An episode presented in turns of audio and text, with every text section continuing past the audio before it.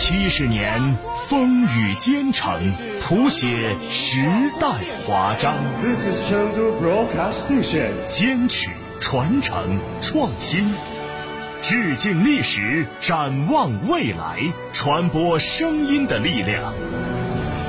成都人民广播电台成立七十周年口述历史访谈，激情燃烧的岁月。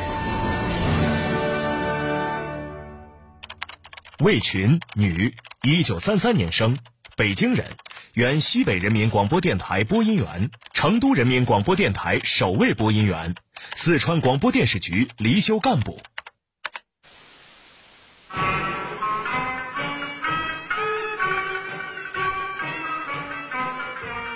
成都人民广播电台，成都人民广播电台，成都人民广播。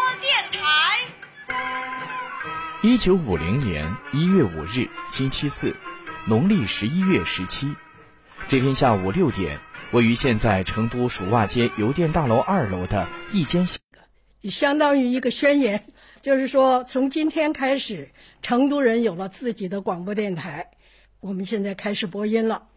除了这个以外呢，就请了六十军的文工团，还有七月剧社。七月剧社呢是唱山西梆子的，再有就请了四川籍的写这个《兄妹开荒》的这个作者杨路游，他呢自编自演了一个花鼓剧，向这个四川人民庆祝这解放。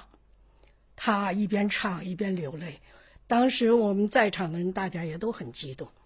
除了这个以外，就大量的转播了中央台的节目，中央台的新闻，主要是新闻，转了三次新闻 啊。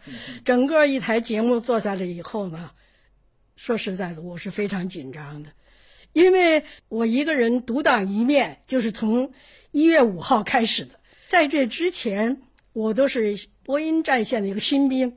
都还需要老同志来帮带，我 现在开始能够自己独当一面的独立工作，对我来说是非常重要的一步，也是一个新的起点。在成都台开播的那段时期，成都百姓家里几乎没有什么收音机，即使有，也是目前只能在博物馆看到的矿石收音机，所以城里没有什么听众的信息反馈。可是，让魏群万万没有想到的是，成都人民广播电台九十分钟的首播节目，竟然通过电波引起了海外华侨的极大关注。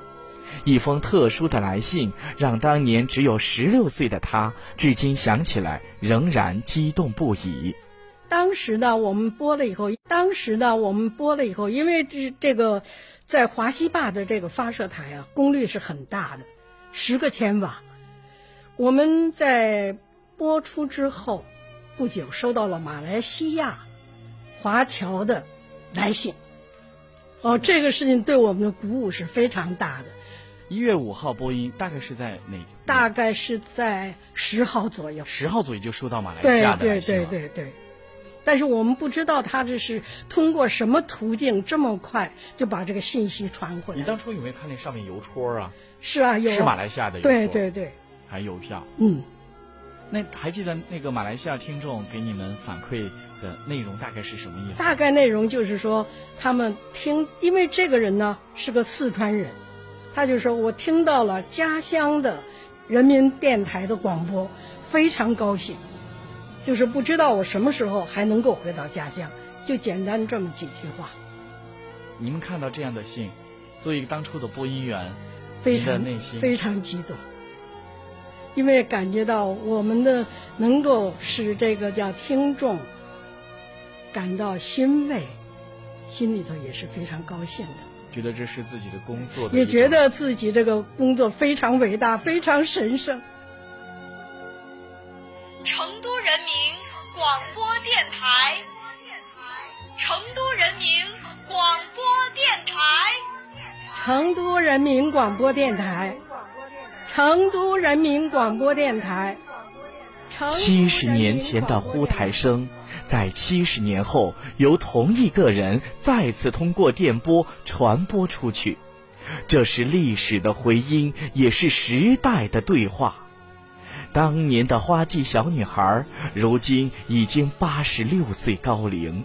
满头银发、精神矍铄的魏群，在成都人民广播电台建台七十周年之际，他说：“更期望电台能在新时代为人民服好务，为听众服好务，这是我们的初心。”我作为一个第一代的广播人，我觉得人民广播为人民服务于人民，这个呢。